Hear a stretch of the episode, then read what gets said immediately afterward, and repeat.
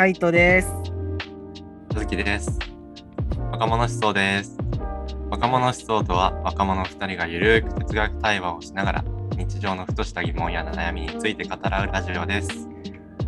はい。それではよろしくお願いします。す。はい、お願いします。今はい回のトピック、じゃあカイト君お願いします。はい。今回のトピックは、言語が話せると言える基準とは何？なるほど。です。だいぶ抽象的だけど、それはどういうあれなの？意味なの？いや、っていうのも、まあ、ちょっとこう、それを思ったきっかけがありまして、あのー今、アメリカの大学に行ってて、で、なんかうんさいついこの前かな、えっと、日本の大学から、えっと、交換留学をでこっちに来てる人とか、えっと、日本の大学に通ってるんだけど、休学してこっちに来てる子っていう子に何人かあって、最近。で、あのーまあ、その子とご飯、その子たちとご飯に行ったりとか、こう、話をしたりしててさ、なんか、そこで、まあなんかこう喋ってた時に、英語喋れるのすごいねっていうことを言われたわけ。で、なんだろうな、あのーで、それを言われた時に、いや別に、英語喋れるって、どの喋れるってちょっと思っちゃって、なんか、それは日常会話が喋れるぐらいだったら、それは言語が話せると言えるのか、それとも、向こうが言ってる英語喋れるのすごいねっていうのは、もっとこう、高い次元のレベルでの英語が話せるのすごいねって言ってるのかが、俺には。そう分からなくて、で、それで、どう、どうなんだろうなって思ったわけよ。で、はいまたちょっと前の話になっちゃうんだけど、えっと、こっちの現地にいる友達とかとよく話すときに、その、他に何語喋れるのっていうのを聞くの。やっぱアメリカって多国籍国家だからさ、なんかこういろんなこう移民の人とかが混ざり合ってこう成り立ってる国でもあるから、結構その何、アフリカ系だったりだとか、ヨーロッパ系とか、いろんなこう、ちいろんなこう国の血をも何持ってるアメリカ人の人とかっていうの結構多いのね。で、まあ、正直結局やっぱ最初の話し始めの時って見た目から判断するからさ、どこ出身なのとか、何どう何の言語喋れるの？みたいな話から入るじゃん。ってなると、例えば何？それこそ、えっ、と、英語とフランス語が喋れるよみたいな。言うとするじゃん。で、って言った時に、結構向こうの人って喋れるの、うんうんと、なんて言うんだろうな、式じゃないな、なんて言うんだろう、日本語だとこう、レベルが多分日本、俺が考えてたよりも低かったのね。っていうのも、結構その何、挨拶とか、例えばその何、ご飯食べる時の注文とか、そういうのができるだけでも、喋れるっていう考え方だったの、その人は。まあ人にもよるけど、でも基本的には結構その中にはその日本語喋れるよって言ってる友達とかもいて、えーじゃあちょっと喋ってみようよっつって喋った時にその子が喋れる言葉は挨拶となんか元気ですかとかそういう入りのこ一言二言ぐらい旅行に行くときに喋れるといいよみたいな。そうそうそうフレーズを知ってるみたいな。でもそれも喋れるっていう。うんうんうん。何？その子にとっては喋れるっていう数の中に入れてたのね。だからなんかそれをこう思った時にあ言語が話せるってどこをもって話せるっていうんだろうなもちろん。前提として人によってこれの基準は違うっていうのはあるんだけど、まあ、単純にどの基準でこう考えてるみたいなのをちょっとこうシェアしたくてああ、それは、あれ？個人的な。うんそうそうとりあえずうん、あーあとりあえずね。うん、とりあえず自分が話せるっていうときにどれくらいの次元をクリアしてるか。そうそうそうそうこれは日常会話かな。うん英語。あ、その点で言えば俺は英語も話せるぐらいになっちゃうかもしれない。難しいね。でもあんまり俺あんま英語話せるわとはあんまり言わない。そうなんかある程度やっぱ話せるってさある程度の自信もあってじゃんそうね。だからそうなるとさ、別にじゃあ、かといって英語日常会話しゃべある程度別に何人と話す分には苦労はしないレベルだけど、自信を持って英語が喋れるかって言ったら、いや、でもなーみたいな。でもなんかプレゼンめちゃくちゃうまいわけじゃない。そうそうそうそうそうそう、なんか、普通に授業とか受けてても分かんない単語いくつもあるしな、みたいな。はいはいはい。うん。そうなっていると、こう自信持って英語喋れますとも言えるのかな、みたいな。そうね。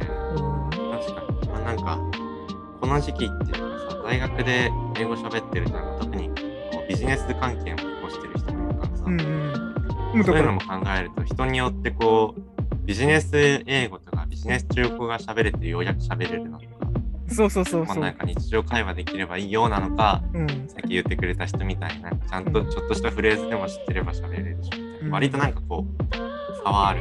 やっぱりでも。俺個人の中では、うん。どうしてもなんか日常会話ができたら喋れるだと思うから、うん。これは今俺の新しい気づきだけど、うん。英語もちょっとは喋れるって言ってもいいのかああ、なるほどね。な。でもなんか、本当の基準って確かにそこじゃないような気もする。難しいよね。こういうレベルをクリアしたらこうっていうよりかはもっとなんか違う何かが関係してるような気もする。うん。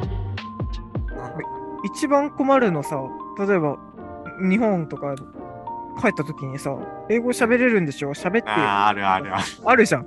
何喋ればええねんみたいな。うんちょっと喋ってみて、まあこれはもう余談だけど、うんあるあるね。そうそう、あるある喋って。みてよって言われても、え、何喋ればいいんだろうそうなんかい、なんかじゃあそっちも喋ってくれないとさ、なね。なんか無理じゃん。突然自己紹介するぐらいしかやることなくなっちゃう。うん。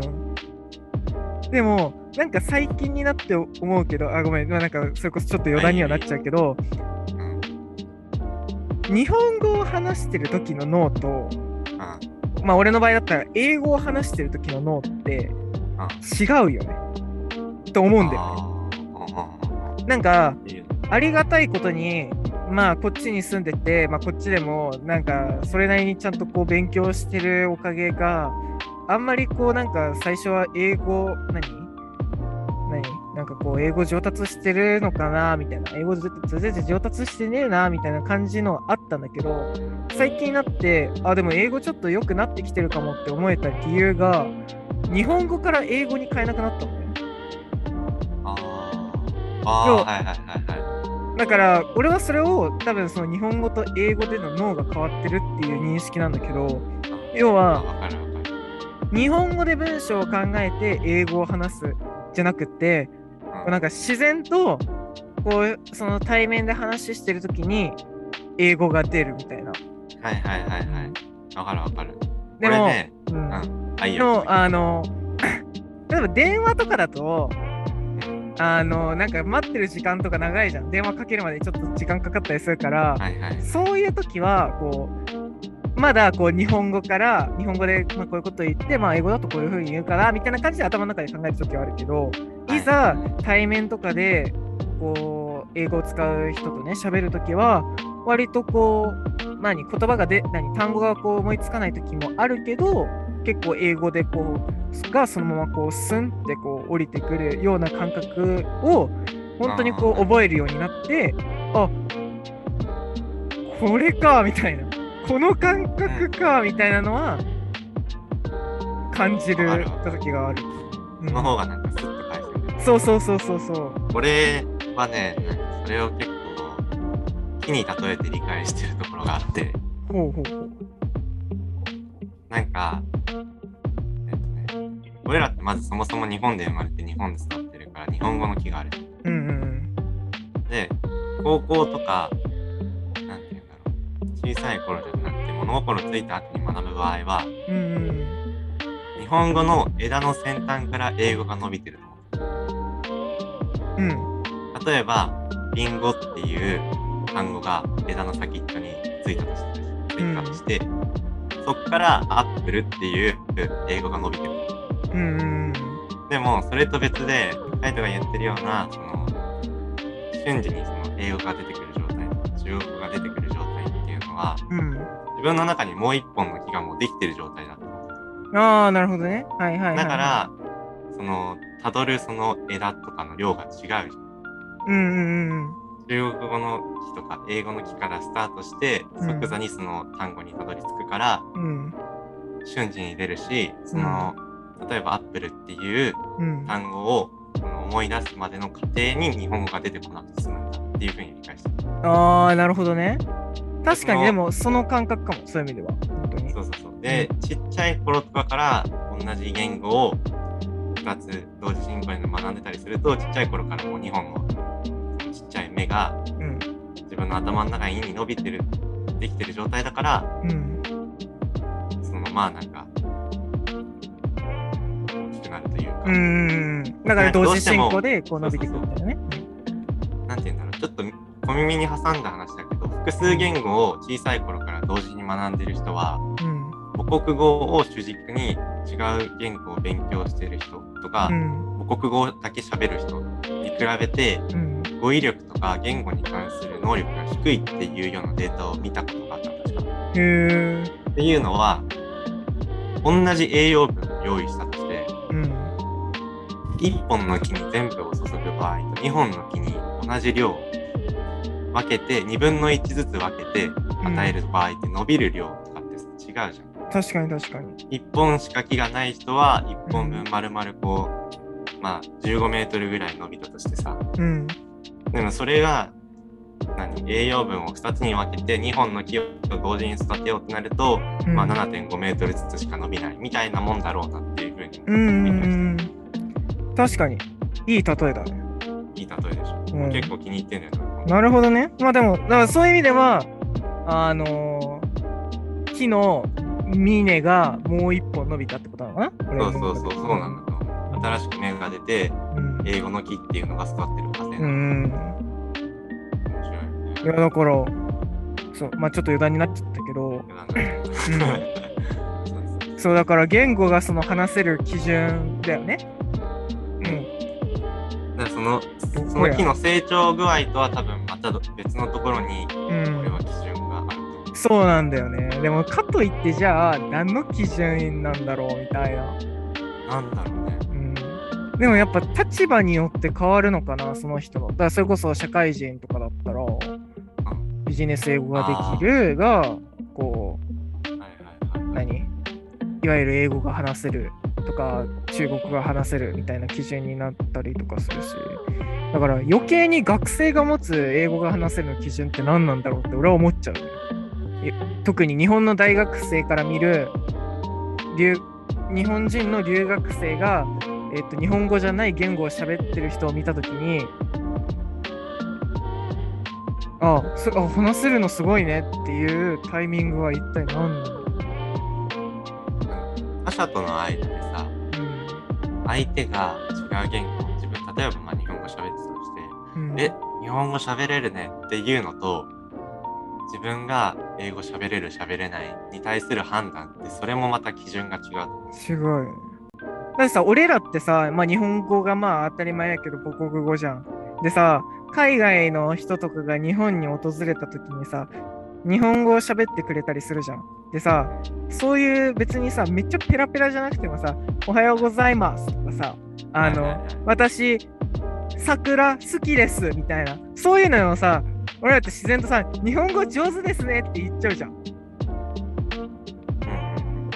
だからさ相手に対する日本語が喋れますねっていう基準も違うし、自分が考える英語が、えっと、母国語とは違う言語喋れるの、え喋れるの基準違うし、もうなんかもう、わけわからなくなるわ、本その点に関して言えばもうあのさっき言ったようなその他者に対する喋れるねと自分に対する喋れるっていう。判断とか判断に基づく基準が違うっていう過程のもと喋るけどうん。自分がその他国の言語を喋れるか喋れないかの判断にうん。判断の基準になってるのはやっぱなんだろうなその言語に対する自信だと思うああ。心理的にこれが正しいかどうかはちょっとよくわかんないけどうん。例えば、まあ、般的な人がうん。日常会話ができるできないを基準にする人って割と多いと思うんだけど、うんうんうんうんうん。それってやっぱ一般的な人が日常的にしか使う想定をしてないからと思確かに。うんうん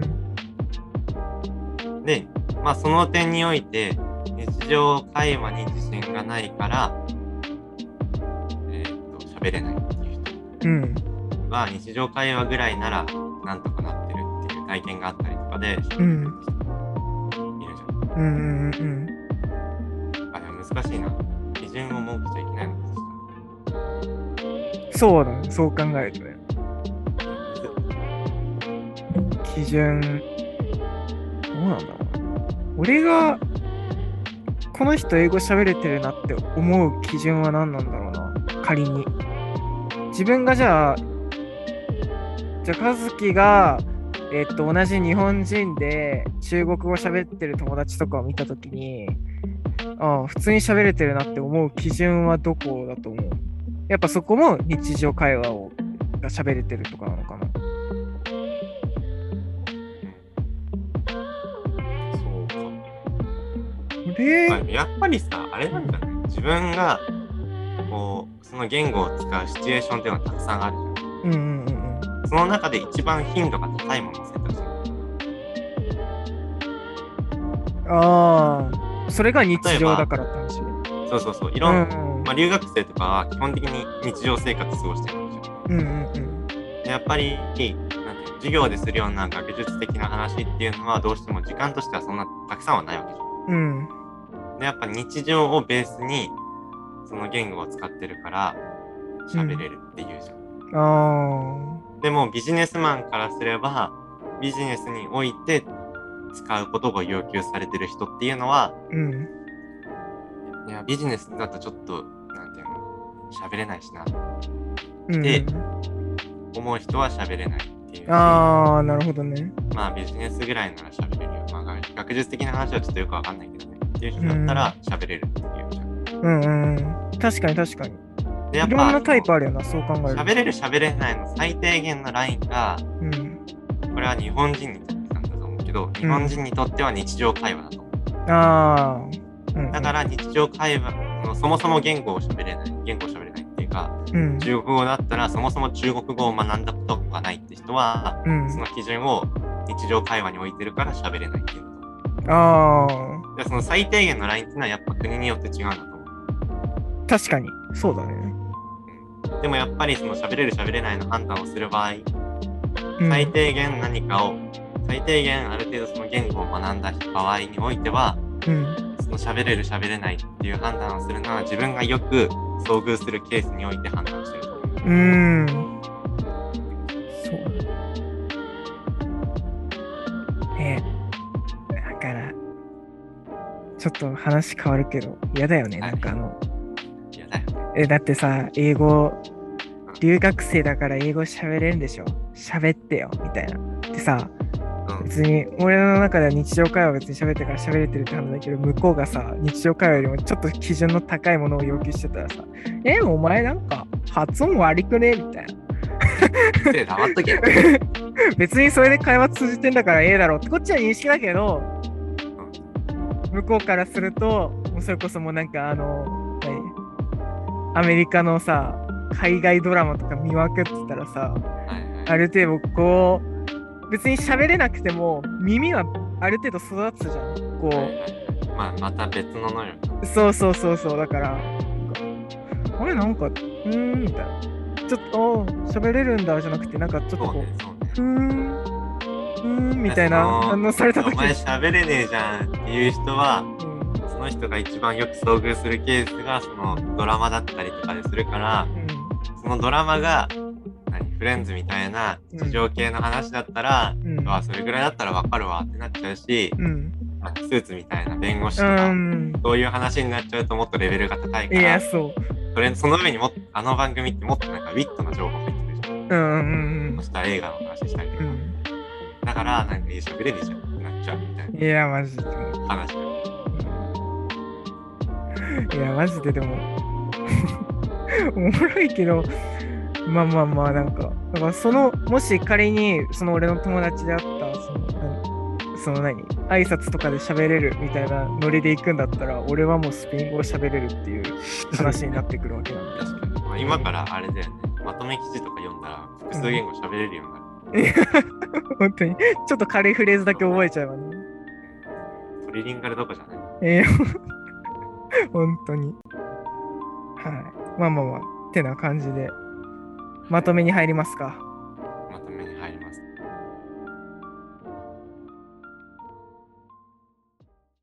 はい今回のタイトル何でしたっけ、今回のタイトルは、言語が話せると言える基準とは何かあですね。いつもはメモしながらやってるの完全にメモを忘れてた。えっと、今回の、テーマが、言語を話せるってなんだろうみたいな感じ。うん言語を話せるってなんだろうっていうのは、やっぱり当然、その、話せますよっていう判断は、うん判断基準っていうのは人によるけど、うん。その基準っていうのは、うん。その判断は人によるけど、基準は、の基準はうん自分が、自分がっていうかその言語を話してる人がうん。一番遭遇するケースでうん。決まるでしょうっていう。うん。まあ今回は結構シンプル。そうだね。割とちょっと余談で結構別の。話をしちゃったからだけど。まあそんなのもありでしょうん。う。でまあそういう判断は人によって違うから、うん。お前喋れてえじゃんっていうのはやめましょう。そうだね。いや、でも、もうそれこそ、何、その、木の話をしたりだとか、その、英語の、日本語のみたいな話もちょっと軽くはしたけど、うん。程度、俺らは留学をしてって、その言語が喋れるようになってるっていう、何？ね。認識をしてもいいのかなっていうのを思っで自分の中に2本目の幹を感じ始めたら、た。ああ、ちょっと慣れてきたなって思っていいのかも。うん。うん。あとなんか、俺の中で結構周りの友達とかもよく話してるのが、うん夢が、夢の言語が変わった時こう、寝てる時に、まあ、夢見たりする時ってあるじゃん。そこで話をしてる時に、言語が変わったりとかすると、俺の中で結構ちょっとテンション上がる。まあなんか覚えてたらあれだけど、うん、俺なんか英語で喋ってたんだけど夢の中でみたいな。たまにある。うん。もともと俺もえ夢なんてそうそう見ないけど、たまに見た時に、なんか英語喋ってたりとかすると、なんか、ウケるみたいな、俺英語喋ってってないけど、みたいな。にはなるから、なんかそういうのを感じたときや、おーみたいになるね。環境ってやっぱそうなるんかみたいな。っていう感じですね。はい。はい。ということで、はい、今回お送りしたのはカイトと、あ好きでした。ありがとうございましたりがとうございました。